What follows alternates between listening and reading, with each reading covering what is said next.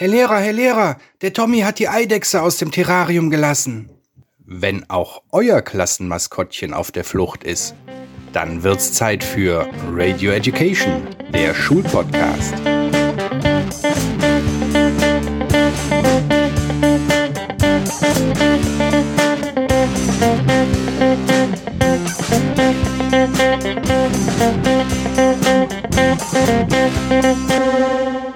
Und hier sind deine Gastgeber, Leonie und Stefan Münstermann. Leute, es ist Sonntag, der 5.1.2020. Ihr hört Radio Education, den Schulpodcast. Mein Name ist Stefan Münstermann und ich bin euer Host. Und an meiner Seite begrüße ich wie immer und immer noch meine Tochter Leonie. Guten Morgen, Leonie. Guten Morgen, Herr Münstermann. Frohes neues Jahr. Danke dir auch, frohes neues Jahr. Bist du gut ins neue Jahr gerutscht? Ja, mit dir zusammen. Ja, das stimmt. Wir sind zusammen ins neue Jahr gerutscht. Wir waren gemütlich weg, ne? Bei Bekannten. Ja. Haben Chinesisch gegessen, nicht selber gekocht, wenn das jetzt einer denkt, sondern wir waren im Restaurant und danach haben wir noch ein bisschen äh, ja, gesessen, geböllert. Genau. Im Rahmen. Wirklich wenig geböllert. War okay. War okay. War okay, ganz gemütlich. Allen Hörern und insbesondere den Fans natürlich auch ein frohes neues Jahr an dieser Stelle. Ich hoffe, ihr seid auch alle gut reingekommen und ich hoffe, ihr habt alle unsere Jahresend-Podcasts inklusive großer Weihnachtsziehung verfolgt und habt euch gefreut. Nicht traurig sein, alle, die nicht gewonnen haben. Ähm, wir haben ja schon bekannt gegeben, wir lassen uns kleine Trostpreise einfallen. Herzlichen Glückwunsch nochmal an die Sieger. Die werde ich auch ja, wahrscheinlich nächsten Monat nochmal kurz in den Podcast holen, zumindest per Aufnahme. Und ähm, ganz kurz, bevor wir uns einem völlig neuen Thema widmen, unser Housekeeping. Ihr könnt uns anschreiben per E-Mail inzwischen unter radioeducation.gmx.de. Das wissen alle die schon, die beim Weihnachtsgewinnspiel mitgemacht haben. Alle anderen, schämt euch. Aber ihr könnt uns jetzt auch da per E-Mail anschreiben. Radioeducation ohne Unterstrich, ohne Punkt, at gmx. Jetzt kommt der Punkt, de. Und sonst könnt ihr uns auch immer noch äh, folgen auf Instagram. Ähm, da heißen wir at Radio Education unterstrich der Schulpodcast und natürlich auch auf Facebook. Auf Facebook, hier ist unser Handle at Radio Education, der Schulpodcast. Alles durchgeschrieben. Ja, ich habe eben schon gesagt und wir haben es ja auch im Dezember schon angedroht, wir haben ein neues Format und ihr habt ja vielleicht in unserem genialen Einspieler von unserem guten Nils, an dieser Stelle noch einmal herzlichen Dank an den Nils, der uns immer mit diesen wunderbaren Ankündigungen hier versorgt. Ihr habt ja gehört, die Klasseneidechse ist ausgebrochen. An so einem Tag weiß man als Lehrer, braucht man gar nicht anfangen, äh, Unterricht irgendwie zu machen, denn da passt eh keiner auf. Ist doch so, oder? Wenn, Stimmt. Wenn das Klassenmaskottchen auf der Flucht ist, ist Unterricht nicht möglich. Genau. Und deswegen ist das auch die perfekte Gelegenheit, ein neues Format einzuführen. Denn wir haben uns überlegt, für das Jahr 2020, wir haben viele neue Ideen nebenbei bemerkt, ne? aber eine davon ist folgende. Wir machen hin und wieder mal Blau. blau. Das heißt, wir machen keinen Unterricht, wir machen keinen regulären Schulpodcast, sondern wir biegen, biegen thematisch einfach mal ab und machen was anderes. Und diesmal in Folge 9, das passt irgendwie ganz gut, machen wir blau und gucken Star Wars Teil 9. Also, Star Wars Teil 9. genau. Ist das Reden über Star Wars Teil 9. Ein irrer Zufall. Ja. Genau.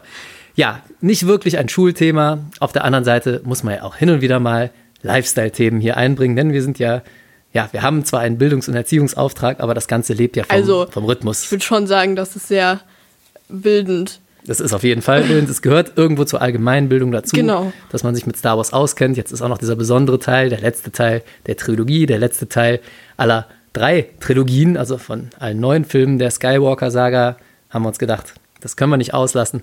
Müssen wir auch noch unseren Senf dazugeben. Genau. Ja. Deswegen, also nochmal schöne Grüße an Mama, weil die war ähm, ganz erstaunt, dass tatsächlich nur Jedis Lichtschwerter benutzen.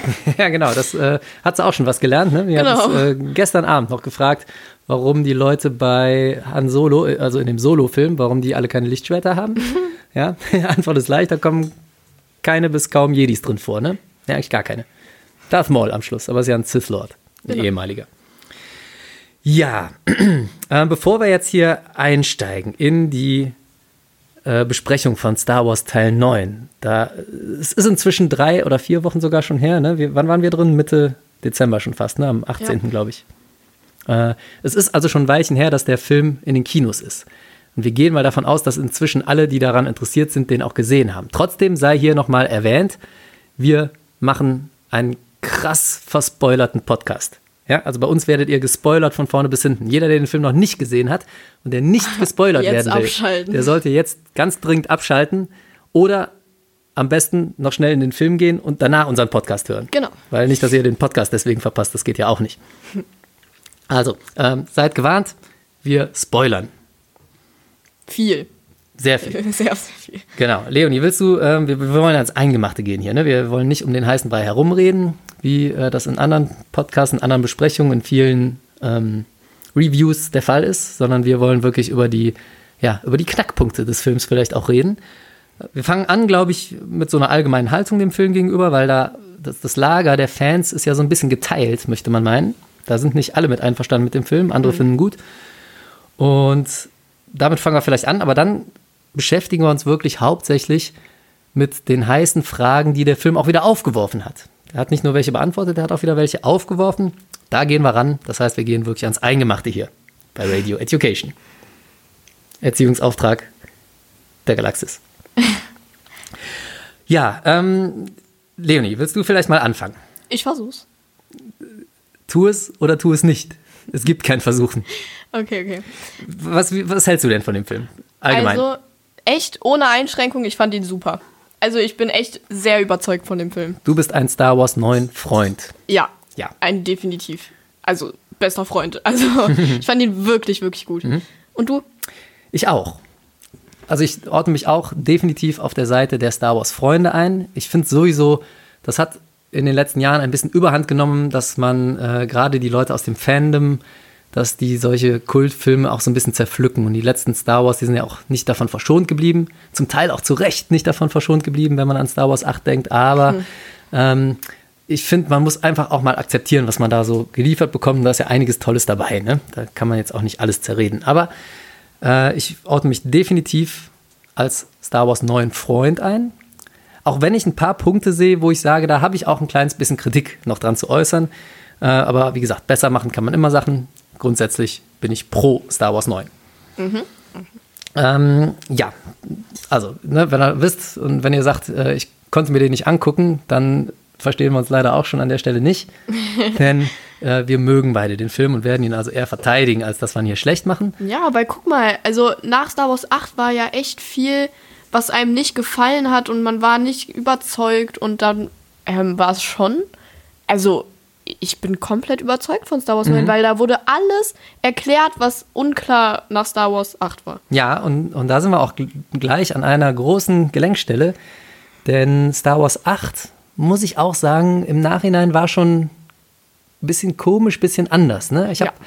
den danach auch irgendwie akzeptiert und es ist vielleicht auch gut, dass er hier und da mal in eine andere, ich hätte fast falsche Richtung gesagt, aber in eine andere Richtung geht. Aber der hat einen natürlich schon irgendwie aufgeregt, ne? weil auf einmal wird Supreme Leader Snoke, so mir nichts, dir nichts, der ist gerade etabliert, wird er so mir nichts, dir nichts abgestochen. Ne? In so einer Randszene schon fast. Ja. Also äh, gut, klar, keine Randszene, aber auf einmal war er weg. Ne? So Einfach nach unerwartet. einem Teil. Nach Der Teil große 7. Böse, wo man dachte, es wäre der große Ja. Bösewicht der Trilogie. Einfach weg.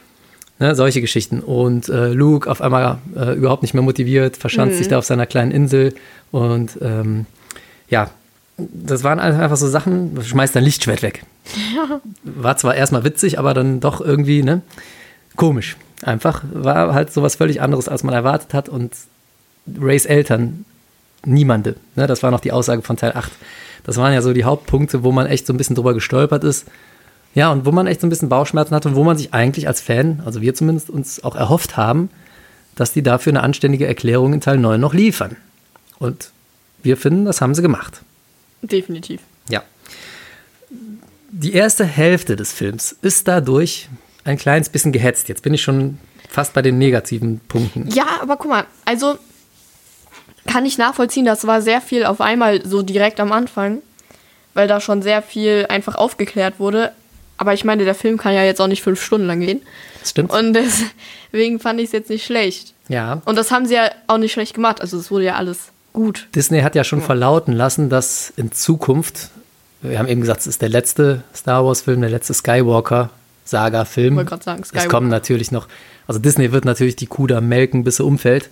Wir werden unser Leben lang Star Wars-Filme geliefert kriegen und die Serien, wenn Disney Plus nächstes Jahr im, also nächstes Jahr stimmt gar nicht, dieses Jahr im März startet, da werden wir auch noch einiges an Real und ähm, Anime und Zeichentrickserien kriegen. Also Material geht, glaube ich, nicht aus. Aber es ist ja der letzte Film der Skywalker-Saga, ne? das meinte ich eben damit. Und ähm, jetzt habe ich den Faden verloren. Was wollte ich sagen? Egal. Ja, ähm, jedenfalls sind wir zufrieden mit diesem letzten Film. Und wir haben uns so ein kleines bisschen an den, an den großen Knackpunkten orientiert. Der, der Screenwriter von Star Wars 9, Chris Terrio, der hat die zum Teil schon im Internet beantwortet, die Fragen. Aber ähm, ich glaube, es ist gar nicht schlecht, wenn man die nochmal durchgeht. Eine, ein, ein großer, ja, eine große Frage war ja, wussten die eigentlich alle von Rays Herkunft? Für die, die ähm, das vergessen haben sollten, Ray ist eine Palpatine, ist die Enkeltochter. Das heißt, der, der Palpatine ist der Opa von der Ray.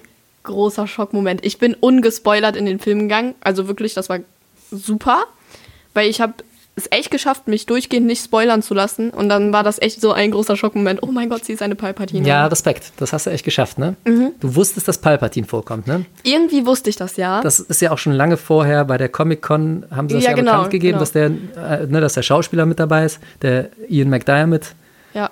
Aber das, und dass der den Imperator spielt, lag ja dann auch auf der Hand. In welcher Form, ob irgendwie geklont oder äh, in Original oder nur als Geist, das wusste man noch nicht so genau. Aber dass der eine Rolle spielt, das hast sogar du mitgekriegt. Und ich ja, ich habe ja auch den Trailer geguckt. Das habe ich ja, trotzdem gemacht. Ja klar, das ja. war ja auch irgendwie offiziell das, was Disney vorher rausgegeben hat. Genau, und da kam ja auch die Imperator-Lache schon drin vor. Insofern hatten sie diesen Reveal schon vorher, schon vor des Films. Und es geht tatsächlich, tatsächlich so ziemlich der, der erste, zweite Satz des, ähm, des Textes am Anfang ist ja auch hier die Toten sprechen, der Imperator hat eine Nachricht durchs Universum geschickt, so sinngemäß. Ne? Insofern, da, da machen sie gar keinen keine große Enthüllung mehr draus aus dem Film, sondern das ist einfach Stand der Dinge, ziemlich direkt am Anfang. Ähm, was ich dich aber fragen wollte, war das der guten Seite, sprich Luke und Leia, war denen klar, dass Ray eine Palpatine ist? Haben die das zumindest nach dem Battle von Crate, also nach Teil 8 mit dem roten Sand, haben die das besprochen? Der Machtgeist von Luke und seine Schwester Leia. Was Boah, meinst du? ehrlich, keine Ahnung.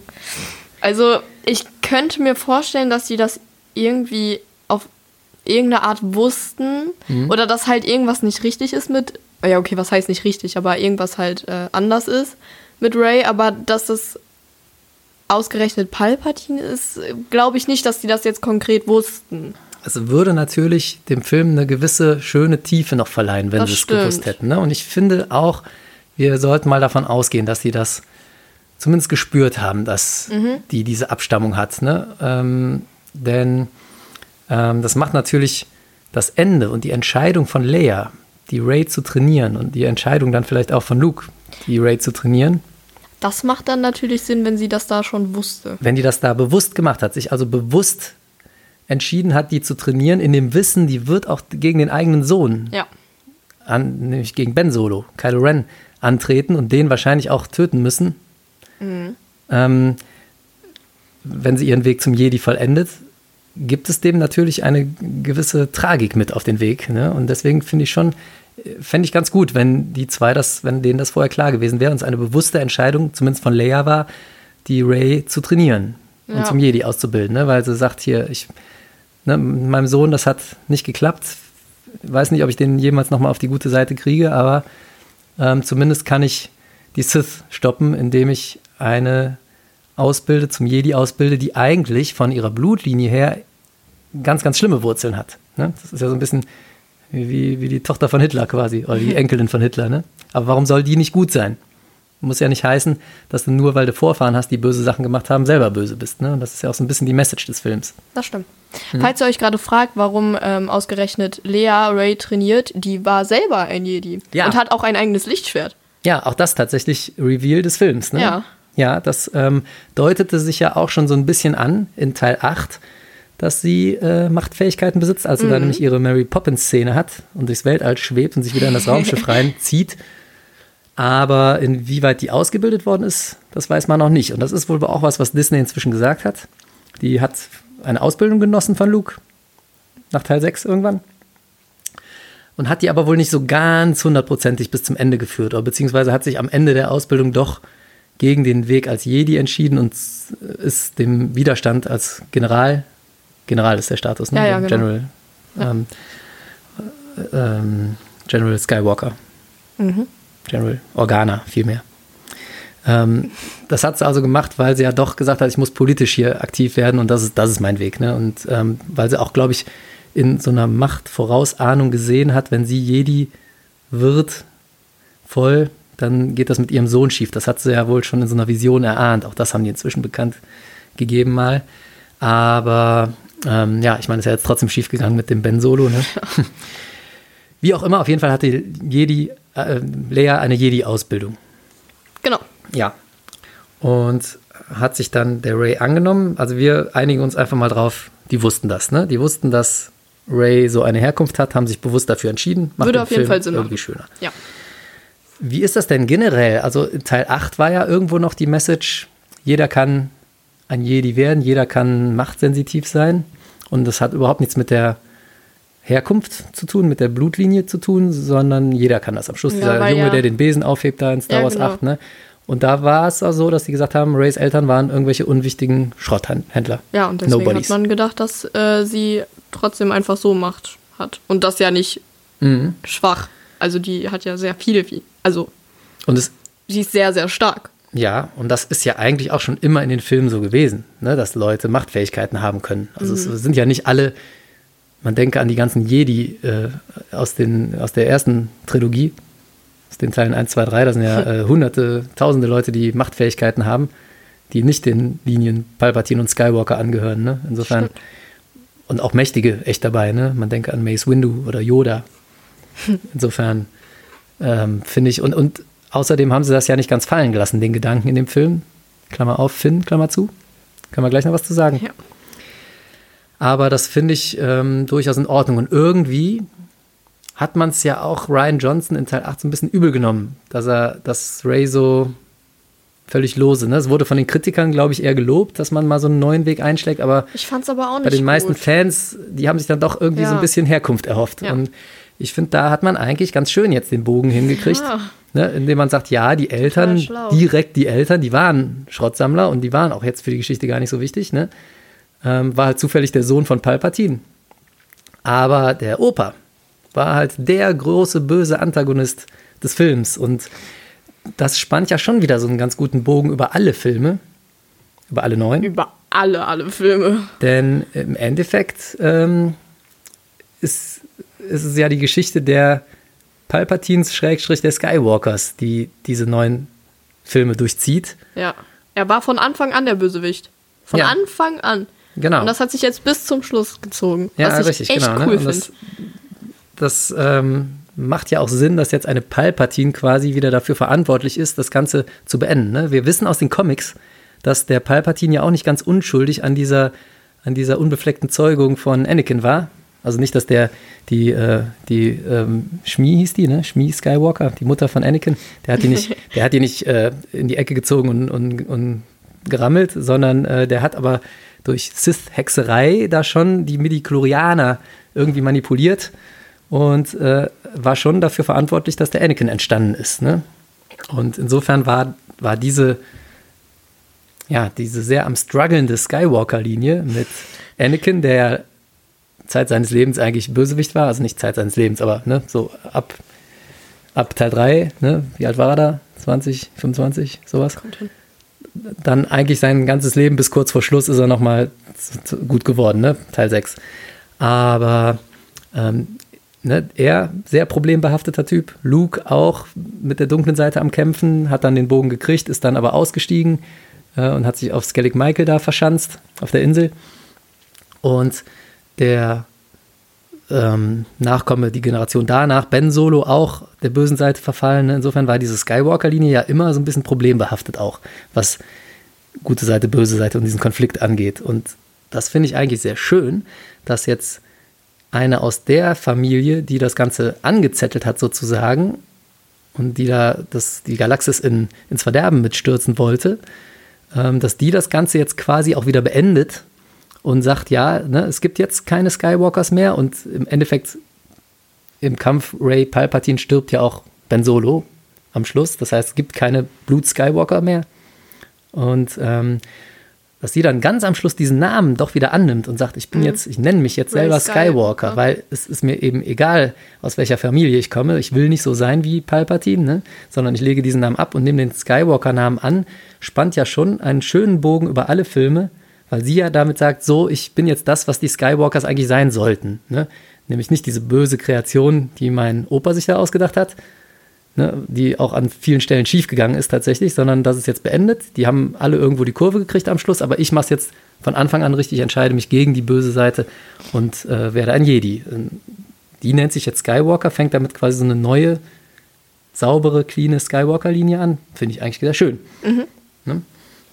Ähm, ja, also äh, ich bin durchaus davon angetan, dass äh, diese Lösung mit Rays Eltern und Rays Herkunft äh, man kann sich so ein bisschen drüber streiten. Viele, ich glaube, der Gedanke daran, dass der Palpatine irgendwie Kinder haben könnte, der ist noch so ein bisschen befremdlich am, ja, im ersten Moment. Ne? Okay, ne? trotzdem. Also ich finde, es ist schon, wenn man mal die Zeitlinie so ein bisschen anguckt, dann ist es unwahrscheinlich, dass er ähm, seinen Sohn gezeugt hat, als er noch normal aussah und noch Politiker war. Ne? Das wäre mhm. natürlich vorstellbar. Dass, ne, so Politiker haben ja auch ein Privatleben irgendwann abends, ne, wenn sie nach Hause kommen. Aber wenn man das so ein bisschen zurückrechnet mal von den Zeitlinien, ne, die, die Eltern, die sind ja in einer kurzen Szene zu sehen in neun, die sehen jetzt auch noch nicht so furchtbar alt aus. Ne? Und wenn man das mal durchdenkt, dann wird wahrscheinlich der Sohn von Palpatine, ähm, Vater von Ray, schon noch in der Zeit gezeugt sein, wo er schon Cislord war oder, oder das zu erkennen gegeben hat, also wo er schon Imperator, sich zum Imperator hat ausrufen mhm. lassen. Und das ist natürlich ein bisschen komisch vorstellbar. Auf der anderen Seite, ähm, wieso soll er nicht irgendwelche äh, Volksleute, irgendwelche Sympathisanten oder irgendwelche Bedienstete einfach auch mal für einen sexuellen Akt rangezogen haben oder vergewaltigt haben sogar, um das mal ganz schlimm zu machen. Ne? Er war der böseste Typ der Welt und der Machthaber. Wieso soll er sowas nicht gemacht haben? Ne? Fleisch ist Lust und dabei ist ein Kind entstanden. Und das wird ihm auch wahrscheinlich dann scheißegal gewesen sein, dass er da eine geschwängert hat. Und deswegen ist es eigentlich, passt es auch ganz gut in die Geschichte rein. Er war mega böse und dass der Vater dann äh, von Ray, also der Sohn von Palpatine, seine Herkunft verleugnet hat und gesagt hat, hier, ich gründe eine eigene Familie und bringe meine Tochter auf diesem anderen Sandplaneten da äh, in, in Sicherheit, damit Palpatine die eben nicht findet. Das finde ich dann eigentlich wieder ganz sinnvoll, ne? wenn er quasi so aus so einer, äh, aus so einer ähm, ja, ungewollten Schwangerschaft quasi entstanden ist. Ne? Und, und wenn, wissen wir ja nicht. Bösen Vater hatte, der sich nie um ihn gekümmert hat. Kann man ja schon nachvollziehen. Ne? Würde definitiv Sinn machen. Ja. Ähm, ist schwer vorstellbar so, aber macht trotzdem noch Sinn. Also ja. Bin ich einverstanden mit, kann man machen. Ja, finde ich auch. Also ist, wenn man sich das mal so herleitet, durchaus sinnvoll. Und ich bin mir sicher, ähm, da kommen mit Sicherheit auch noch ein paar Informationen zutage über Disney, über Bücher, über Comics, über Begleitwerke. Da äh, gibt es bestimmt noch ein bisschen was zu entdecken dann. Das wird mit Sicherheit noch aufgeklärt. Mhm. Kann ich mir vorstellen. Ja. Wobei, also nochmal zurück äh, dazu, dass sich Ray selber als Skywalker ausgegeben hat, weil Ben, der war ja ein Skywalker. Und der ist ja am Schluss beim Film, ist der ja, ähm, also zuerst ist ja Ray kurz gestorben, mhm. weil sie so erschöpft war. Und dann hat er ja Ray geheilt, weil irgendwie man hat da rausgefunden, dass Skywalker heilen können, ja, das andere. Generell Macht und dann, Ja, genau. Ist, ne? Und das dann aber halt ein Stück von ihm mhm. auf Ray übergegangen ist. Ja. Und deswegen könnte ich mir vorstellen, dass vielleicht hat sie das so ein bisschen gecheckt und deswegen hat sie sich selber als Skywalker ausgegeben. Könnte auch sein. Dass er so ein bisschen in sie übergegangen ja, ist. Ja, genau. Das habe ich tatsächlich auch schon mal gedacht und auch den Gedanken finde ich eigentlich ganz nett. Denn ähm, dieses Machtheilen, das wird ja tatsächlich erst in dem Film etabliert. Und witzigerweise auch in der Mandalorian-Serie ich glaube, in den USA lief die Folge, wo das zum ersten Mal vorkommt, wo der kleine Baby Yoda, also mhm. ne, der aus der Yoda-Rasse, ist ja gar nicht Yoda, aber der kleine 50-jährige das The Child aus der Yoda-Rasse, der macht das wohl in der Serie auch. Und das lief an dem Freitag vorher in den USA wohl das erste Mal. Und das ist also eine neue Machtfähigkeit, die die da etabliert haben. Und die erklären das ja vorher, als Ray diese Schlange da heilt, Ja. ähm, dass da ein Stück Machtenergie, Lebensenergie, Lebensende. Ja. Auf die Schlange Beides. übergegangen ist. Ne? Aber halt nur ein kleines bisschen, weil die Schlange ja nur ein bisschen verletzt war. ja. Und dann ist es durchaus vorstellbar, dass das so gemeint ist, dass ähm, als der Ben sich am Schluss opfert, weil er weiß, ich muss jetzt meine ganze Lebensenergie hergeben, um Ray wieder zum Leben zu erwecken, was auch ein sehr cooler Gedanke ist, ne? weil er war ja auch ein sehr böser Kerl, das muss man erstmal wieder gut machen, ne? die ganzen Morde, die er begangen hat. Yep. Warum nicht mit so einem Opfer, dass man sagt, mein Leben ist nicht so viel wert wie deins, ich gebe es hin, um du dir zu helfen, dich wieder zum Leben zu erwecken, weil du hast die ganze Zeit, du Ray, hast die ganze Zeit dich richtig verhalten, ne? obwohl du aus so einer schlimmen Familie kommst, hast du alles richtig gemacht im Gegensatz zu mir und meiner Skywalker-Linie. Ähm, Wäre es vorstellbar, dass er quasi ja ein Stück weit in Ray ähm, einfließt, geistmäßig, ne? Yep. Und das würde auch erklären, warum Ray gar nicht so sehr um ihn trauert. Die knutschen ja am Schluss. Ja. Ne, die, die, die haben ja schon äh, eine ganz besondere Beziehung in dem Film. Sonderlich trau traurig ist Ray nicht. Die dreht sich auch nicht groß nochmal um zu ihm, glaube ich, wenn sie am Schluss rausgeht. Das würde ich echt gerne noch nochmal sehen. Wir müssen noch ein zweites Mal reingehen in den Film. Definitiv. Aber ich glaube, die Trauer ist nicht unbedingt da. Und das würde auch dann nochmal ganz gut erklären, warum ähm, Luke und Leia dann nochmal erscheinen. Das, das sind dann nämlich nicht nur die Trainer von der Ray am Schluss, sondern im Endeffekt auch die Mutter und der Ausbilder von Ben Solo, Ja. die ihr da nochmal erscheinen. Und wenn sie ihn jetzt beinhaltet quasi, ne, wenn, dann, dann macht sowohl der Skywalker-Name etwas mehr Sinn, noch mehr, auch nochmal aus verschiedenen Perspektiven, als auch diese Erscheinung von Luke und Leia am Schluss. Ne, Also auch das sehr sinnvoll. Das finde ich ein sehr guter Gedanke, ja. Yep. Ähm, da kommen wir gleich beim Imperator auch nochmal drüber, dass es da auch äh, zwischen Körperlichkeit und Geistigkeit getrennt wird. Ne? Aber ähm, eine Sache, die ich gerade eben schon angedeutet habe, ist Finn Force Sensitive? Ist, ist Finn ein Macht-User? Der, also es ist inzwischen bestätigt. Merkst du, merkt man das an dem Film? Das ist eigentlich die Frage. Ja. Ja, schon. Mhm. Schon. Ich finde auch. Und zwar ähm, hat er ja schon hin und wieder mal eine Ahnung, dass die Ray gegen den Kylo kämpft, dass die gerade in Gefahr ist, als sie den, Eben. das Todesstern-Wrack da untersuchen, ne? Und dass der, der Kylo Ren da gleich landet, das, das weiß der ja alles. Ja. Ne? Und äh, insofern ist es wohl das, was er die ganze Zeit im Film über sagen wollte, der, der Ray. Nicht, dass er in sie verliebt ist oder so, ne? Das ist so ein bisschen entstanden, weil, in, weil man das in sieben auch schon mal denken könnte. Aber er wollte ihr wohl einfach nur sagen, dass er auch Macht, die Macht fühlt. Und das würde dann auch rückwärts wieder ganz gut erklären. Der kann ja auch ganz gut mit dem Lichtschwert umgehen, Teil 7. Ne? Da kämpft er gegen diesen einen Stormtrooper.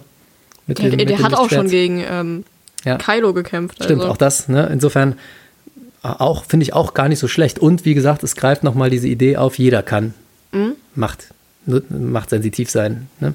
Ah, das stimmt. Er mit der wusste schon immer, wo oder was in Ray gerade vorgeht. Mhm, genau.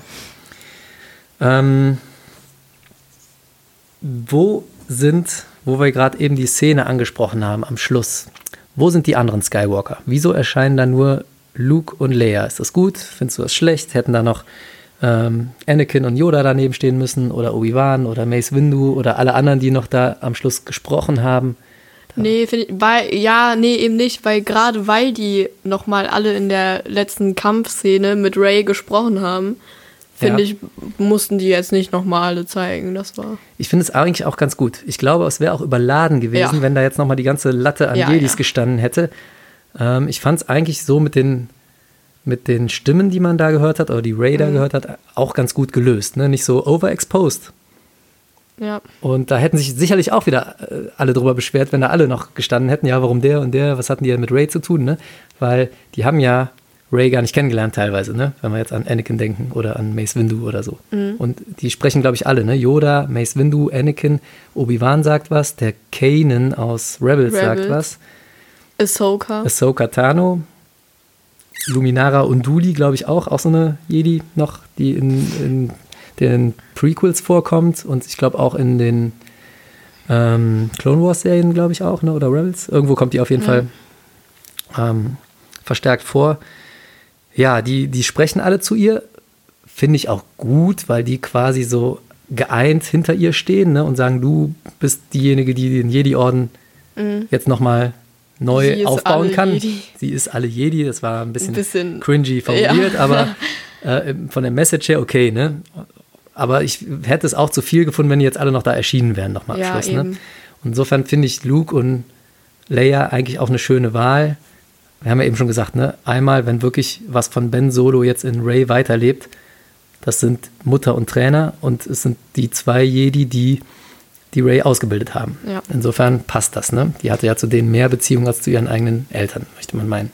Ja, und falls ihr euch auch da wundert, äh, Lea ist gestorben. Nur so Ja, äh, am Rande, weil das nicht, nicht dass ihr ähm, irgendwie jetzt denkt, okay, warum ist sie jetzt ein Machtgeist oder was Ja. weiß ich, aber sie ist gestorben. noch ein Knackpunkt vom Film und das war ja vorher klar, dass man die sterben lassen muss. Ja, ne? die Schauspielerin Denn ist gestorben. Carrie Fisher ist ja leider nach dem letzten Teil verstorben.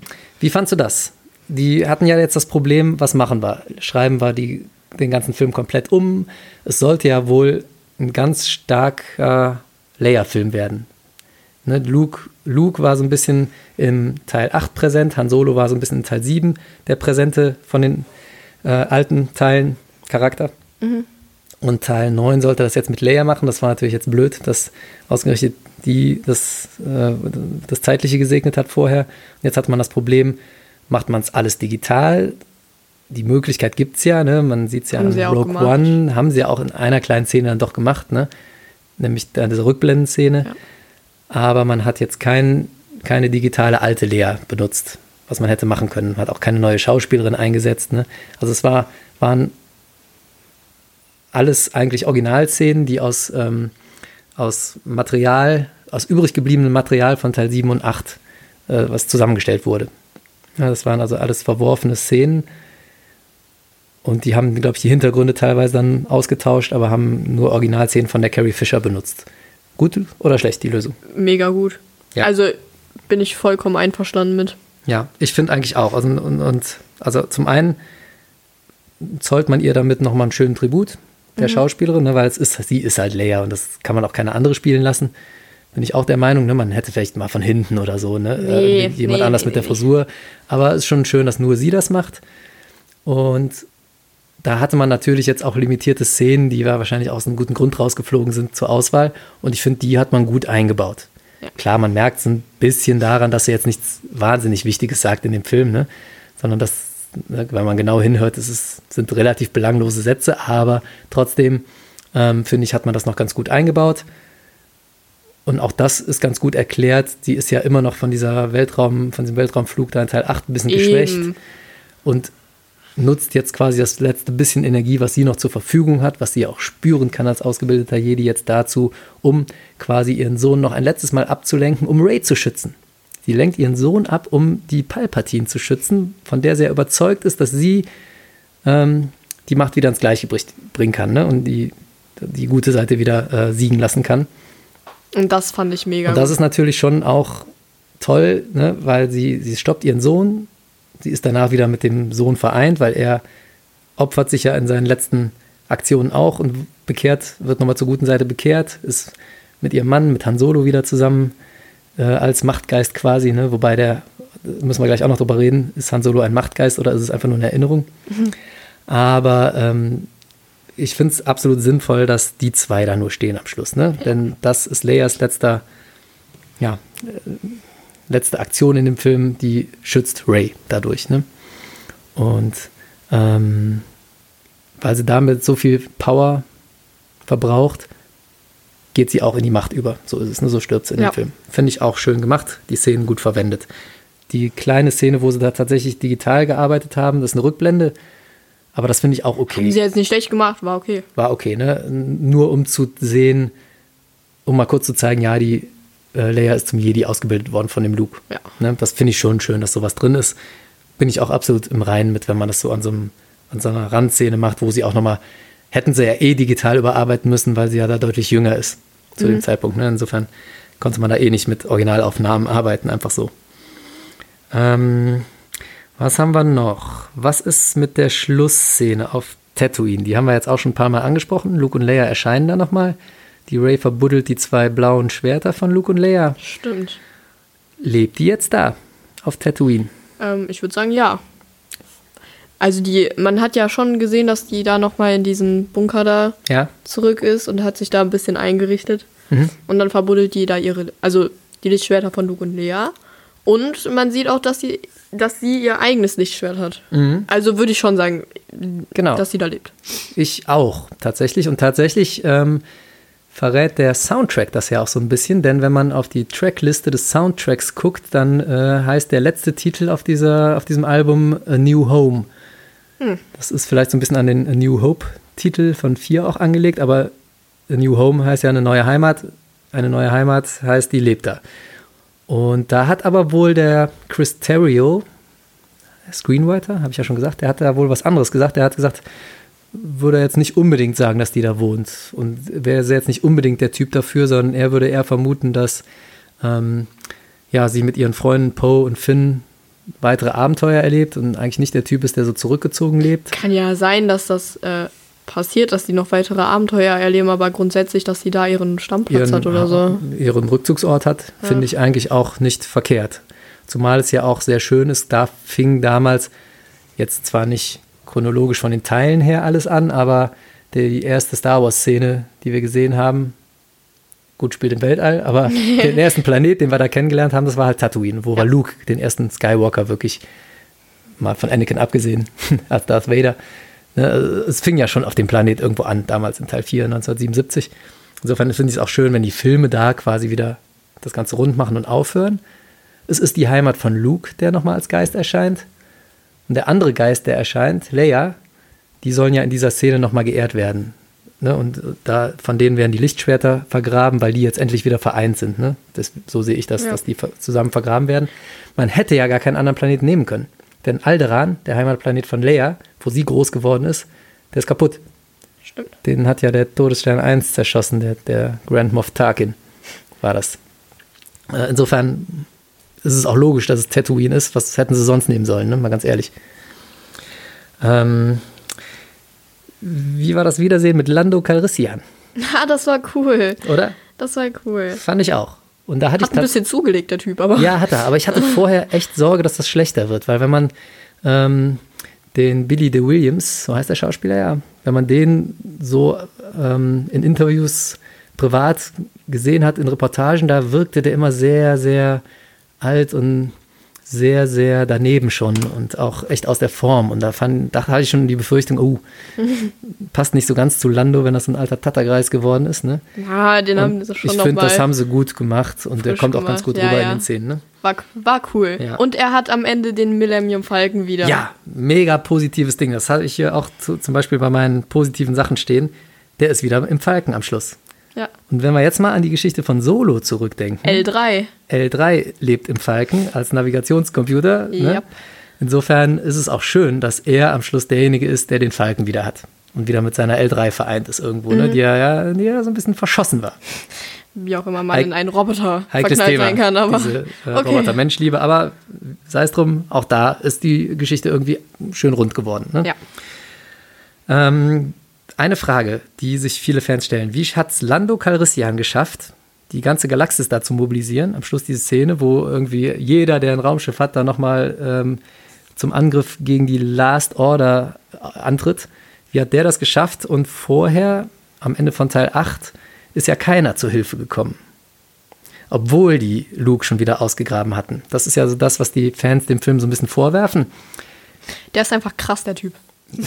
ist halt Lando Calrissian. Ja, der hat den Swag. Genau. Ja.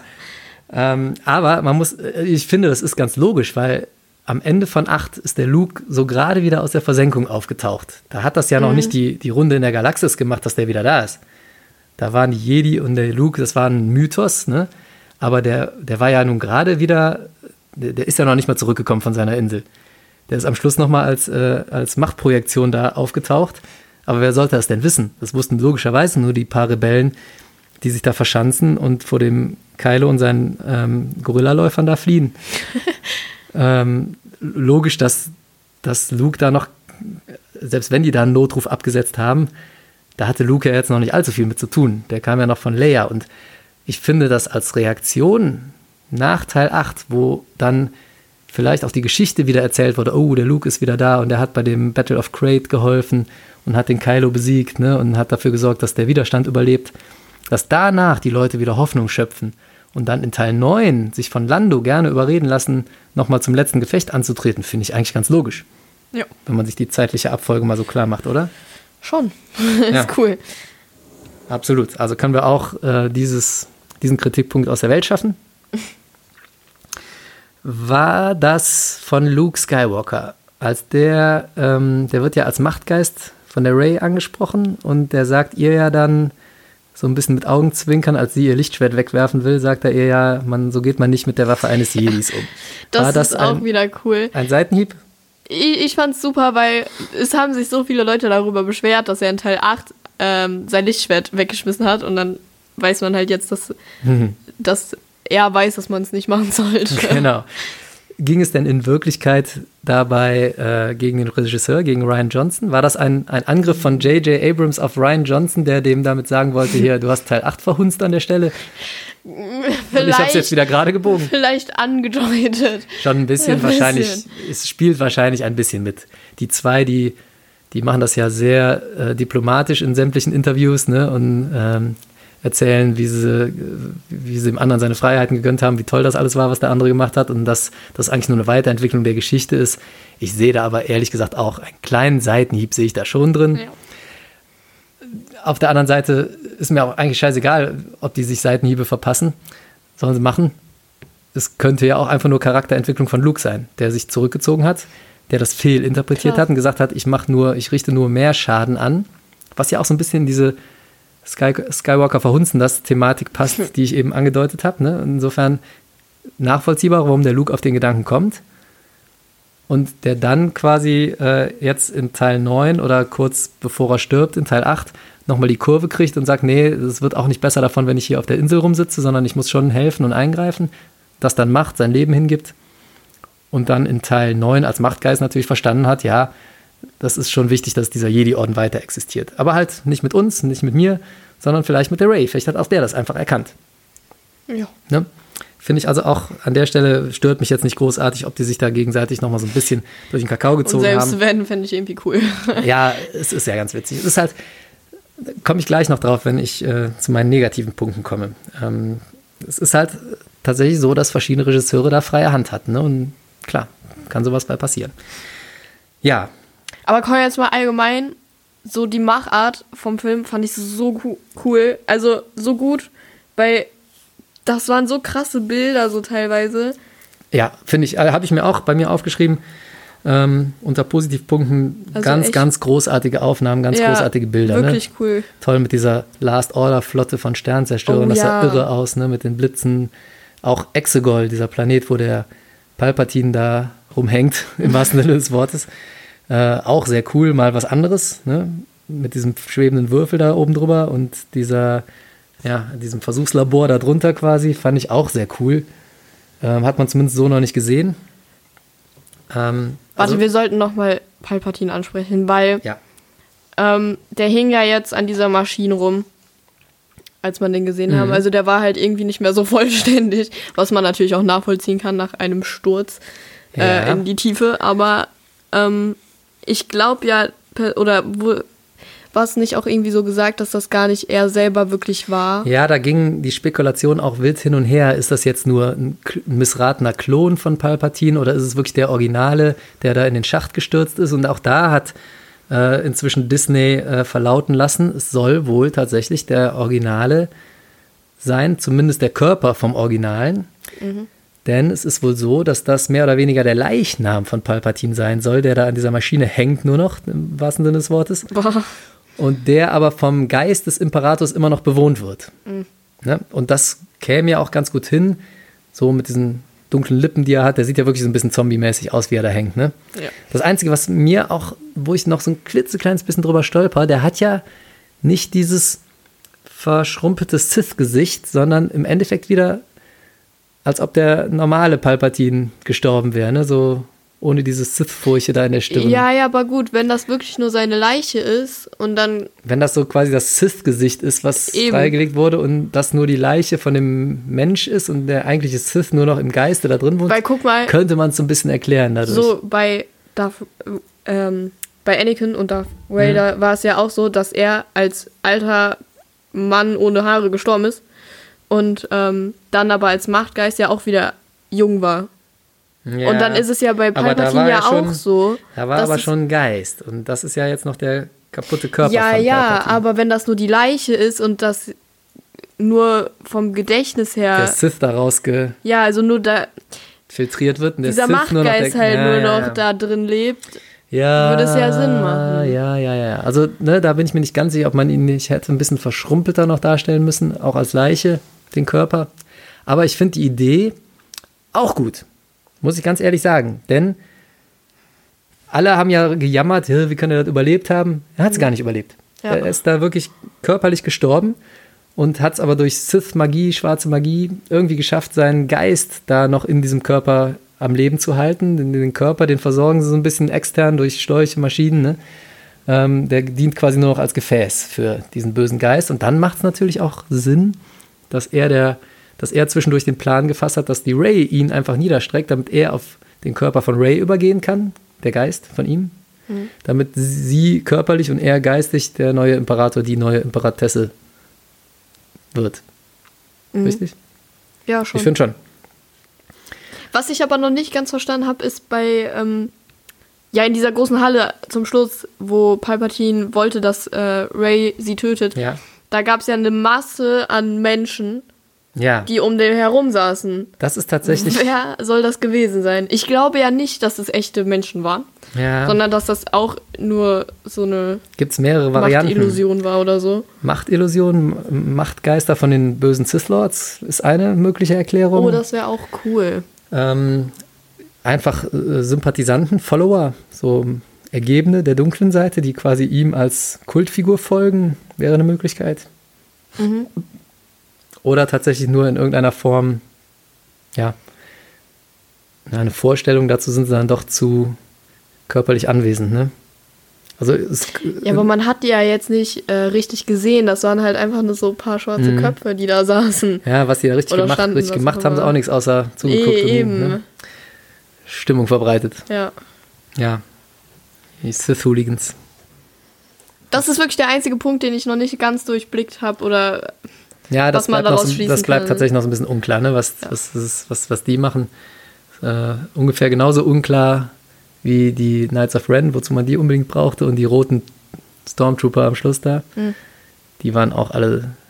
Könnte man sich drüber streiten, ob die jetzt wirklich nötig waren. aber die sahen cool Wobei aus. die Knights of Ren schon zumindest noch dafür nötig waren, gegen Kylo anzutreten, während Ray sich mit Palpatine Erstens beschäftigt. das Insofern, und die roten Sturmtruppler, die sahen einfach mal geil aus, ja. Die sahen einfach super aus. ja. Insofern haben wir den Sinn auch da schon rausgekriegt. Der Sinn ist einfach, mehr Spielzeug zu verkaufen. Genau. Ähm, ja, aber nichtsdestotrotz fand ich den Palpatine gut gelöst. Ne? Ja, der, definitiv, Ne, definitiv. Der Körper ganz verstümmelt. Und in dem Moment, der, der, der hat ja so ein paar verschiedene Pläne. Ne? Zuerst will er sich übertragen auf den Kylo, dann will er sich auf die Ray übertragen. Und am Schluss checkt er, dass ähm, die Macht so eine ganz besondere Dynamik hat, wenn die beiden zusammen auftreten, Ray und Kylo. Was ja auch durch diese gemeinsame Geschichte, ne? er hat die Skywalker-Linie quasi ins Leben gesetzt, manipuliert Ja, und die beiden, die können ja ganz krasse Sachen so zusammen, machen. Ne? Und als er das checkt, will er den quasi Macht absaugen und checkt, dass er seinen eigenen Körper auch wieder damit herstellen kann und sagt dann, ja, dann brauche ich Ja. niemanden von euch als Körper, dann kann ich meinen eigenen einfach wieder ne, und bin wieder der wahre Imperator. Finde ich gut gelöst. Mhm. Ne? Und ich finde es sowieso gut. Wie findest du es denn, dass der Imperator der große Böse jetzt ist und kein ähm, Snoke und auch kein noch anderer? Hä, das macht, also ehrlich, ich finde, das ist einfach mega sinnvoll, weil dann ist Snoke nicht so aus dem Nichts gekommen und aus dem Nichts auch wieder gegangen, ähm, War nur eine Marionette. sondern war halt wirklich nur Palpatine. so eine Illusion von Palpatine oder eine halt Marionette, so ein erschaffenes Henchman. Ding. Genau. Ja. Auch da ist Und noch die Theorie, es könnte ein verunglückter Klon von Palpatine sein oder einfach nur Ja, könnte was, was er auch da sein, erschaffen aber hat. macht halt Sinn, dass Im er es einfach egal. erschaffen hat. Genau. Ja. Und dann ist er halt wirklich von Anfang an bis jetzt zum Schluss von der Skywalker-Saga der Bösewicht Böse. gewesen. Und das macht schon Sinn. ja. Wie groß wäre denn der Aufschrei unter den Fans gewesen, wenn man da jetzt einfach noch einen eingeführt Nee, hätte? das wäre, also klar, man dachte immer, ähm, Palpatine wäre tot, aber da trotzdem jetzt noch einen neuen, riesengroßen Bösewicht einzuführen, hätte ich echt nicht gut Macht gefunden. keinen Sinn. Darth Plagueis wäre eventuell noch eine Möglichkeit gewesen. Stimmt, Wobei, aber das wäre, der kommt in den Filmen auch zu, ich zu weiß noch, vor. darüber haben wir nach Ja. Teil 8 geredet und waren da immer so ran, so, Ja, hm, ja, ja. ist das wirklich so gut, wenn man das macht? Aber Es wäre ganz schön gewesen für die, die so ganz tief drin sind und diesen Roman auch gelesen haben, den passenden dazu, ne, über den Meister von Palpatine. Darth Plagueis, für alle, die es nicht wissen, das war der Meister von dem jungen Chief Palpatine. Aber es wäre einer gewesen, der jetzt so völlig außerhalb dieser beiden Familienlinien unterwegs Ja. gewesen wäre. Insofern bin ich im Nachhinein doch sehr froh, dass sie den nicht benutzt haben, sondern einfach nur gesagt haben, hier, das ist die Geschichte von Palpatine und Skywalker und darum geht's und die finden einen runden Abschluss, habe ich ja eben schon erklärt. Äh, Finde ich besser, als wenn da jetzt noch einer von extern kommt, wobei da natürlich auch der Plagueis besser gewesen wäre als noch ein komplett anderer, den man noch gar nicht auf dem Schirm hatte.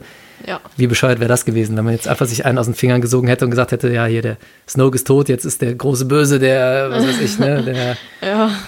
der Pumuckl von... Ich fände es auch schon äh, doof, wenn Snoke einfach der neue Bösewicht gewesen wäre. Der würde dann, also dann wäre das nur über drei Teile gegangen, dass er Ja, ein genau. großer Bösewicht ist. Fände ich auch schon nicht gut. Also Eben, da hätte man zumindest auch erklären müssen, wie, wo kommt der her? Man wünscht sich ja schon immer so ein bisschen Verwurzelung der Figur, ne? Ja. Und wo kommt der her? Das war ja auch nie klar. Insofern, ich finde es auch gut, ein großer Böser. Und der musste ja auch her. Es musste ja ein Böser her. Ja. Denn Kylo, der musste ja noch die Bendemption erfahren, ne? Der musste quasi zum Guten werden in dem Film. Und das war ja nach Snoke der Supreme Leader der bösen Fraktion. Insofern, die brauchten ja einen großen Bösen, der hinter allem steht. Und das macht einfach Sinn, da den Palpatine zu nehmen. Ne? Und wie gesagt, wir haben es ja sogar erklärt, dass er tatsächlich körperlich zumindest gestorben ist. Nur noch da geistig die, die Fäden gezogen hat im Hintergrund. Ja, und ganz ehrlich, wenn das irgendwie Darth Plagueis oder wie auch immer dieser Ja. Typ heißt, gewesen wäre, was sollen die Leute damit anfangen, die jetzt nicht irgendwie die Comics oder die Bücher gelesen haben? Die hätten ja gar keinen Plan gehabt, wer das ist und Ganz woher genau. der kommt. Ja, ja, genau. Und das ist nämlich auch noch so eine Sache, weil ich finde nämlich, der Haupthandlungsstrang, der muss schon in diesen Filmen auch für jeden Zuschauer nachvollziehbar sein. Gibt ja immer die totalen Nerds, ne, wo wir uns auch schon so zum Teil so ein bisschen zumindest äh, zuzählen, die äh, viel drumherum noch lesen, Comics, Bücher, viel, Ja. viel Begleitliteratur einfach und die ganzen Serien noch gucken. Äh, ne, zumindest lassen wir gucken, den Noah. und er erzählt uns das dann.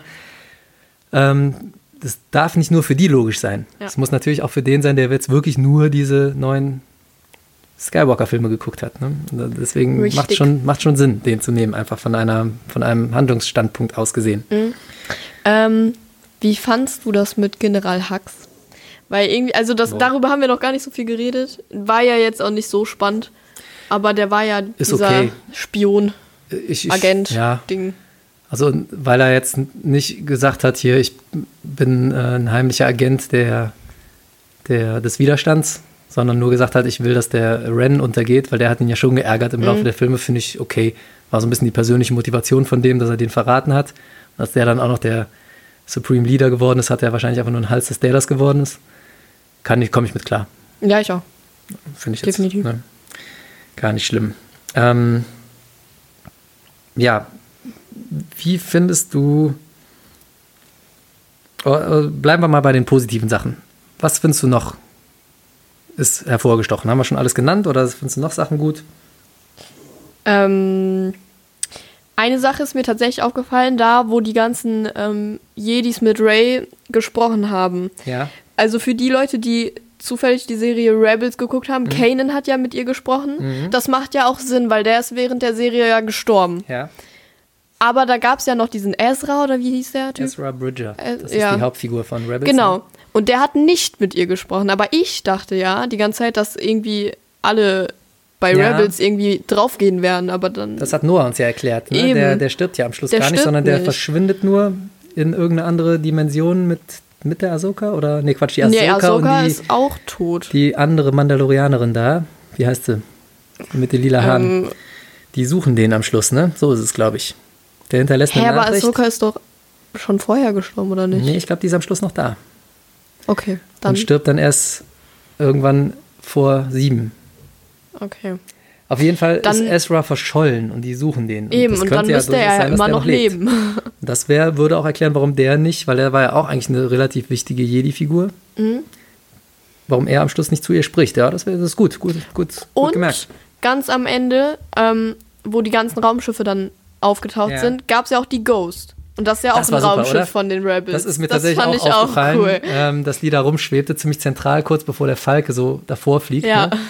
Aber das fand ich auch sehr geil. Ich bin mir sicher, wenn man die Szene nochmal auf Pause drückt, auf einem hochauflösenden Bildschirm, Mhm. da wird einem noch der ein oder andere, das ein oder andere Easter Egg auffallen, was beim ersten Gucken gar nicht so Ja. präsent war. Ne? Das Deswegen, wir müssen dann nochmal rein. war auf jeden Fall. Und dann äh, den Kinobetreiber bitten, mal Genau, kurz auf Pause, zu drücken. Ähm, ja, was, was ich noch toll fand, war diese Dynamik von dem Heldentrio. Die sind ja das erste Mal auch so richtig lange zusammen jetzt in Teil 9. Der Finn, Poe und Ray. Ja. Die hatten eine Zeit, die erste Hälfte des Films, die ist zwar sehr schnell und hektisch, aber ich finde, die funktionieren sehr gut zusammen. Und da merkt man auch mal, warum die gerade die drei zusammengecastet haben. Das haben sie gut gemacht. Die funktionieren gut zusammen, die machen Spaß. Ne? Das stimmt. Die, das fand ich gut. Und was ich auch noch äh, auf jeden Fall hervorheben wollte, ich finde die schauspielerische Leistung von diesem Adam Driver grandios. Der, da haben sich ja viele drüber lustig wem gemacht. Adam? Adam Driver ist Kylo Ren, Ach so. Ben ach so. Solo. Finde ich toll. Weil äh, da haben sich ja viele drüber lustig gemacht in Teil 7, als der den Helm abnimmt, ne? weil der so ein bisschen Bubi-mäßig aussieht.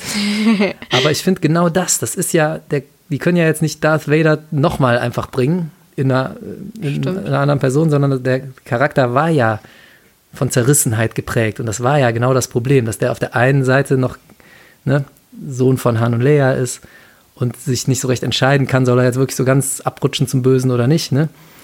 Und ich finde, gerade dazu brauchte man ja so ein bisschen zwiegespaltenen Charakter. Und ich finde, das macht er sehr gut. Der kann sowohl so bubihaft rüberkommen, als auch ziemlich brutal und irre. Und Ja. ich finde, der hat das super geschauspielert. Und auch ja, der hat das echt gut gemacht. die Wandlung zu Ben am Schluss fand Ja, ich auch nochmal ein ganz. Mhm. anderer Typ, der da auf die Bildfläche kam, ne? als er so ähm, Fand ich cool. sich dann wieder zum Guten, Ja. zum Guten zugekehrt hat. Ja, hat er gut gemacht. Fand ich, das waren auch so die, die, ne, die mit die größten Pluspunkte des Films. Ähm, grundsätzlich, dass viel Fanservice drin ist, hatte ich jetzt auch vom Film erwartet und das muss, finde ich, auch so ein Film machen. Ja.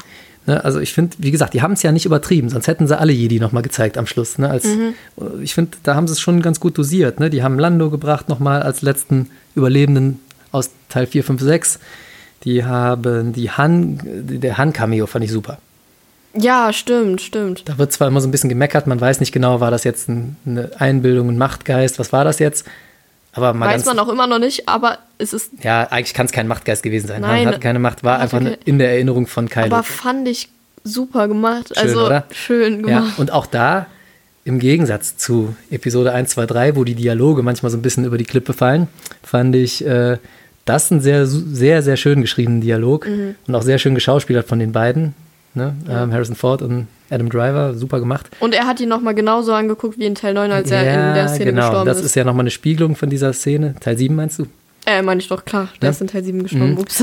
Eine Spiegelung von der Szene, aber auch mit nur den nötigsten Wörtern, weil ne, zum Beispiel, dass er, der Kylo, oder der Ben vielmehr, der will ja seinem Vater nochmal ganz klar sagen, dass er ihn, ihn lieb hat, ne, dass er Ja. ihn liebt. Und das sagt er ja gar nicht, aber er sagt das mit seinen Blicken. Mhm. Und daraufhin sagt der Han Solo, ja, ich weiß. Nochmal sein berühmtes Zitat aus Teil 5 ist das ja, ne, wo der Leia sagt, ich weiß, als die ihm Ja. sagt, ich liebe. Also ich fand das super gemacht. Die haben so viel ohne Worte eigentlich darüber gebracht in der Szene. Ganz toll. War Ich mir auch find jetzt halt- egal, ob es jetzt Machtgeist oder nicht. Tolle Szene. Der Film hat halt echt viele gute Details. Ja. Sehr viele gute Details. Ja, finde auch. Und ähm, ja, ähm, klar hat der noch mal vieles rumgedreht, was der Ryan Johnson wahrscheinlich anders gemacht hätte. Ne, der hat, der Ryan Johnson wäre wahrscheinlich in eine andere Richtung damit gegangen. Das merkt man schon ein kleines bisschen dem Film an, komme ich gleich nochmal drauf. Aber ich finde, er hat es nochmal äh, gut aufgelöst alles. Und man kann ja, Ja. vieles auch weiterführend finden. Zum Beispiel, habe ich ja eben schon gesagt, die Idee, dass jeder Macht haben kann, wie zum Beispiel Finn. Die Idee, ähm, dass äh, die Eltern von Ray nur Schrottsammler waren, bringen sie logisch zu Ende und machen es sogar, finde ich, noch ein bisschen vom, vom, vom Spannungsbogen her dramatischer, ne? weil was für die Ray ist es in acht sehr schlimm zu erfahren, meine Eltern waren niemand. Wie könnte man diesen Handlungsbogen noch schlimmer machen, indem man sagt, Eltern waren niemand und ich stamme auch noch von demjenigen ab, der die, die Galaxis ins, ins Verderben gestürzt hat, ne? der schlimmste Typ ever. Ähm, insofern finde ich das eigentlich auch ganz konsequent alles und kann man auch als Fortführung der Johnson-Idee verstehen. Ne? Ähm, ja, wie gesagt, die gelbe Klinge hat man schon angesprochen am Schluss. Auch schön, ähm, weil die begräbt quasi. Es war ja vorher in den. Ich habe mich ja im Gegensatz zu dir dolle gespoilert vorher. Ja. Und da war auch vieles von wahr tatsächlich, was man so vorher gelesen hat. Das war mal witzig, weil wir haben vor dem Film gesagt, bevor der angefangen hat, so ja, ähm, meinte Papa so, bei jedem Moment, der, der dich schockt, soll ich ihn angucken oder irgendein Zeichen geben. Und wir haben uns irgendwie, irgendwie so gefühlt jede drei Minuten angeguckt. Genau, weil ich äh, wusste das meiste tatsächlich schon vorher und das meiste hat sich ja auch als wahr herausgestellt. Eine Sache, die mir im Gedächtnis kleben geblieben ist, die sich nicht als wahr herausgestellt hat, war diese Endszene. Da haben sie nämlich vorher in diesen geleakten Scripts, die da angeblich äh, gefunden worden sind, haben sie äh, drüber geschrieben, dass da Ray diese beiden Lichtschwerter verschmilzt zu einem Ah. und dann die gelbe Klinge da rauskommt. Das finde ich eigentlich so sehr viel schöner, dass sie die beiden vergräbt, quasi sagt so, die alte Jedi Order, ich zoll denen nochmal Respekt, die sind auf Tatooine, hier hat alles angefangen, da vergrabe ich das und mache aber jetzt mein neues eigenes Ding, weil ich ne, schlauer bin. Ich habe ich hab mich dem widersetzt, ich habe es von Anfang an richtig gemacht. Ähm, Skywalker-Linie ist vorbei. Ich fange jetzt eine neue Skywalker, aber eine, eine reine Skywalker-Linie an mit richtigen Entscheidungen. Ne? Äh, egal, was meine Herkunft ist, finde ich auch gut, dass die ein neues eigenes Lichtschwert kreiert mit einer neuen eigenen Klinge, die es in den Filmen zumindest bis dahin noch gar nicht gab. Ne? Finde ich cool. In den Serien kommt es ein paar Mal vor, die gelbe, aber eher bei so Wächtern der Macht, die so das Bindeglied zwischen den blauen Praktikern und den grünen Denkern ist. Ne? Aber ich finde schon, dass die eine neue Klinge gekriegt hat, die so ein bisschen dieses Allgemeinverständnis symbolisieren soll. Was mir gerade in den Sinn kommt, woher hatte die den Kristall? Also ich meine, da war sehr, sehr viel Trubel. Woher Ja, hat die jetzt noch diesen Kristall bekommen? Hat sie noch ein Lager gefunden im alten Todesstern? Keine Ahnung. Irgendwo hat sie noch ein Lager gefunden. Oder, ja, gute Frage. Ist mir gerade so eingefallen. Vielleicht hat sie den Kristall entfernt aus Lukes Lichtschwert, bevor sie das vergraben hat. Das hat sie ja Aber- nicht mehr gezündet. Und die äh, Farbe der Lichtschwerte, bevor du das sagen willst, Ja, die ist gar nicht von den Deswegen. Kristallen abhängig, die ist vom Träger abhängig. Oh, Das kam auch mal irgendwo, ich kann Ihnen Aber gerade nicht mehr sagen, gelb? wo. Aber das ist tatsächlich von der, vom Träger abhängig, welche Farbe da rauskommt, vom, vom, was bedeutet denn jetzt vom Charakter des Trägers. Und, ja, genau, das habe ich ja eben angedeutet. Blau, das waren immer so eher so die, die Praktiker, die so in den Krieg gezogen sind, ne, die damit gekämpft haben. Die Grünen, das waren eher so die Theoretiker, die Denker dahinter, die eher so spirituellen Menschen, ne, so Yoda, Qui-Gon. Kann man sich Aber auch bei dem einen oder anderen hat streiten. auch ein grünes Lichtschwert Ja, und die ist man auch eher. ist auch eher Praktikerin, ne? Hast du recht. Man kann sich so ein bisschen streiten, aber das Ja. war mal in irgendeinem Buch die Erklärung. Und die Gelben, das waren schon immer eher so die von diesen Tempelwachen, die so das, das Bindeglied zwischen diesen beiden Welten darstellten. Ist, ist. Okay. wahrscheinlich nicht bis ins letzte Detail überall äh, zutreffend, aber man kann ganz gut damit leben, dass es ein, irgendwo für, fürs Filmuniversum zumindest eine neue Farbe ist, die sie da erschafft und selber baut und die alten Schwerter vergräbt. Das finde ich viel, viel besser so. Ja. so. Ähm, so, wo Licht ist, ist auch Schatten. Ne? Äh, Eine dunkle Seite der Macht. ja, Ich habe auch ein paar Kritikpunkte an dem Film. ich nicht. Nee. Also, Und ich finde es auch gut, dass du das so siehst. Ja. Man sollte sich auch echt nicht zu sehr davon herunterziehen lassen. nein, also das sind echt jetzt so wirklich so Punkte, wo ich mir denke, okay, das Ja. finde ich, Ich hatte- jetzt nicht so schlimm. Ich hatte also kein ganz mieses Gefühl bei diesen Sachen, sondern nur ein Genau. bisschen mieses Gefühl und das war auch schnell wieder weg. Zum Beispiel habe ich ja schon gesagt, dieser etwas hektische Anfang. Man merkt schon, dass der vieles von dem Ryan Johnson Teil 8 wieder in seine Richtung lenken will. Ne? Das Ja, merkt man am Anfang schon so ein ehrlich, bisschen. Wie aber, schon gesagt, hey, der mein musste viel in den Film reinpacken. Ja. Und der, er hat nun mal in Teil 8 ziemlich viel Scheiße gebaut. Ja, das muss man halt alles schnell wieder ja. ausbügeln. Vielleicht ne? wäre es gut gewesen, so einen Supervisor zu haben, der irgendwie zumindest so grob die Handlung von sieben bis neun schon umreißt, damit die Regisseure so ein bisschen Richtung haben ne? und sie nicht Ja. so völlig frei in verschiedene Richtungen gehen können. Das wäre vielleicht noch gut gewesen. Zum Beispiel, wie gesagt, ich finde die Story, wie sie sich jetzt entwickelt hat, gut. Ich hätte sie vielleicht insgesamt ein bisschen anders verteilt. Ich hätte zum Beispiel Sachen, die jetzt alle in neun reingequetscht werden mussten, vielleicht auch schon zum Teil so ein bisschen in Teil 8 gegeben. Weil da haben wir jahrelang diese Verfolgungsjagd da in Zeitlupe im All. Da hätte man auch durchaus noch ein paar Sachen reinpacken können, finde ich.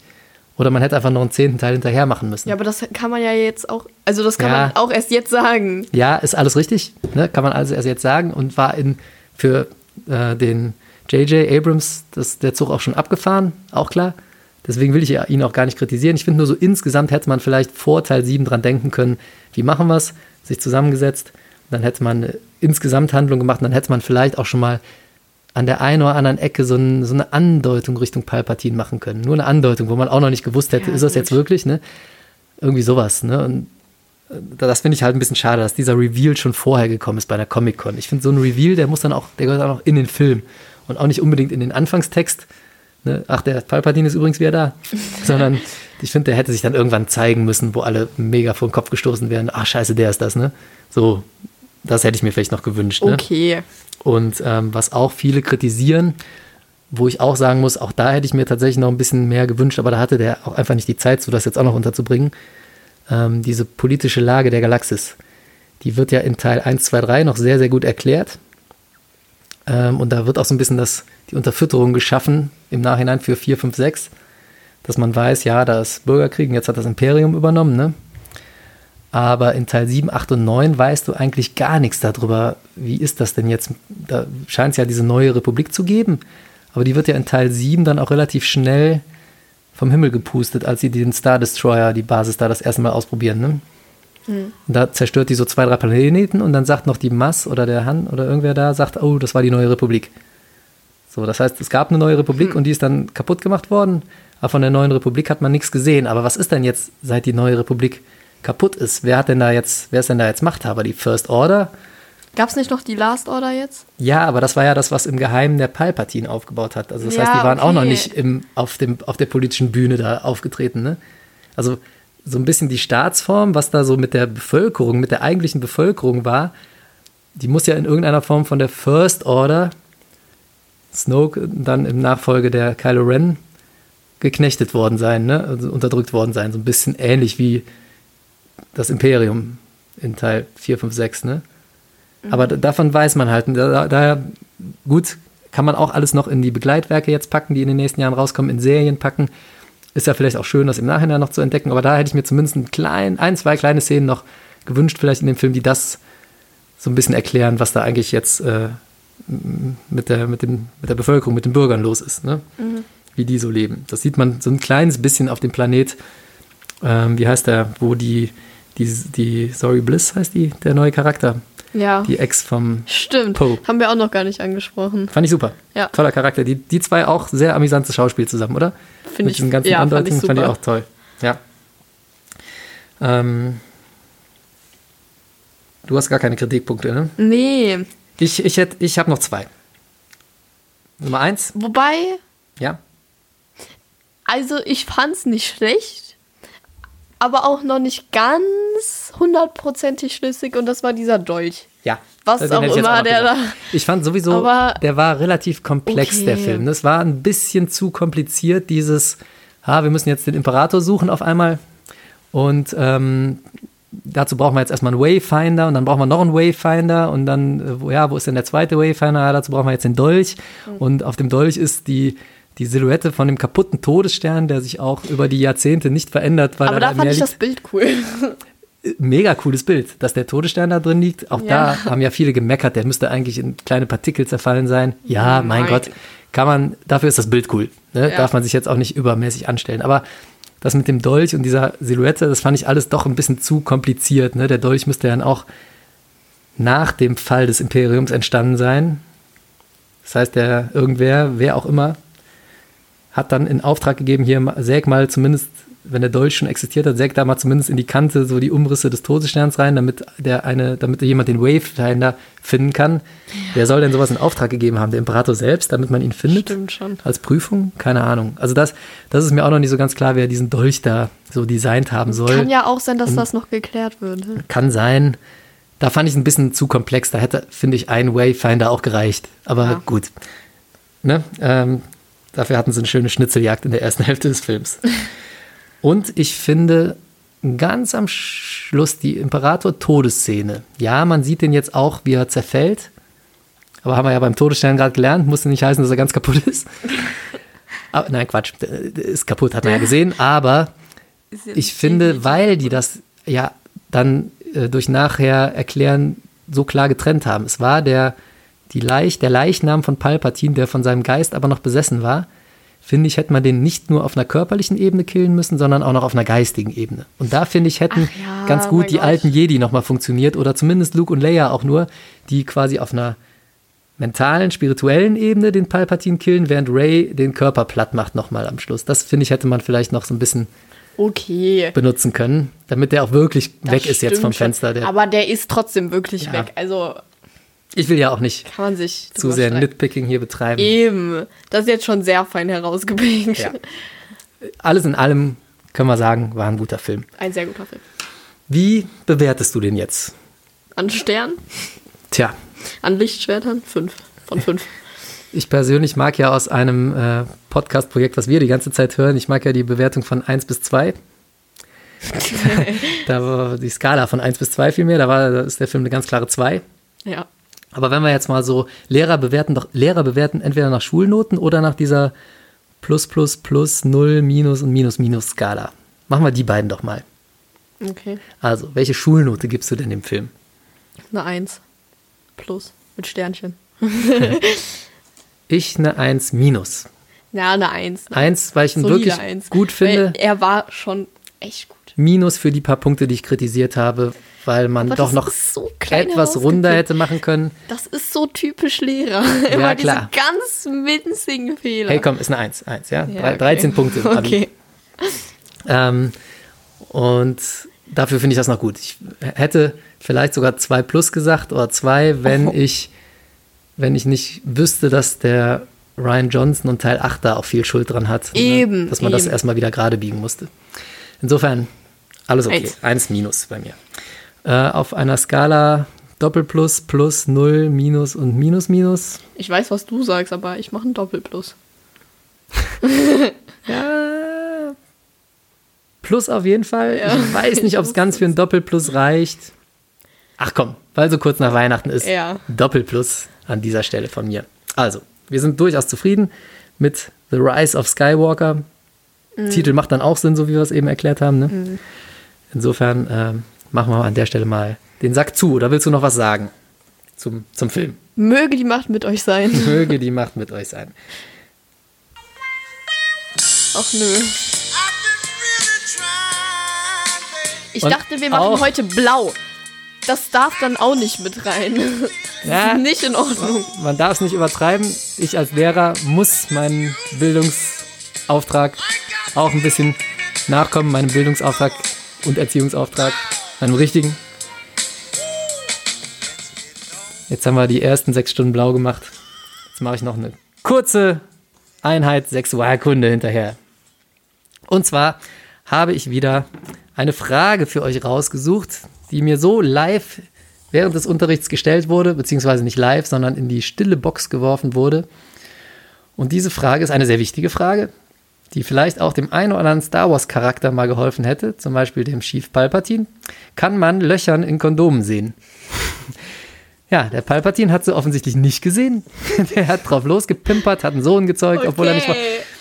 Ähm, aber die ernsthafte Antwort zu dieser Frage lautet Jein. Also in den meisten Fällen kann man die, kann man ein defektes Kondom natürlich erkennen. In den meisten Fällen passiert es aber auch, wenn man das irgendwie unsachgemäß sich über den Zipfel ziehen will und das Ding geht dann kaputt.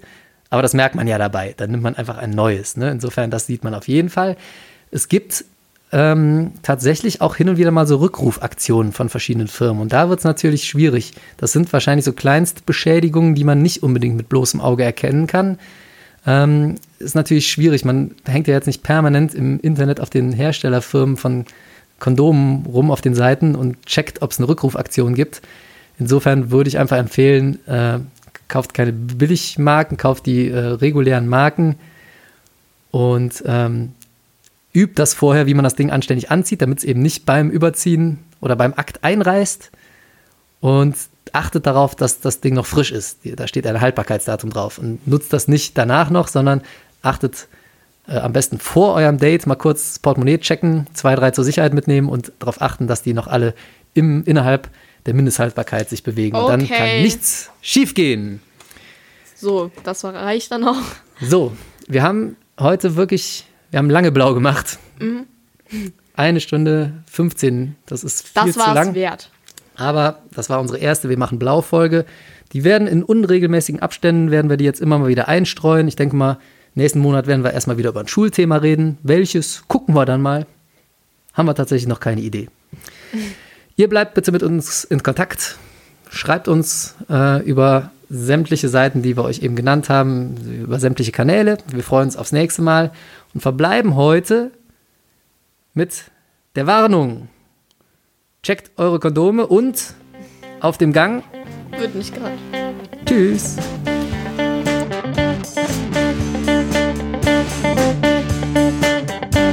Thank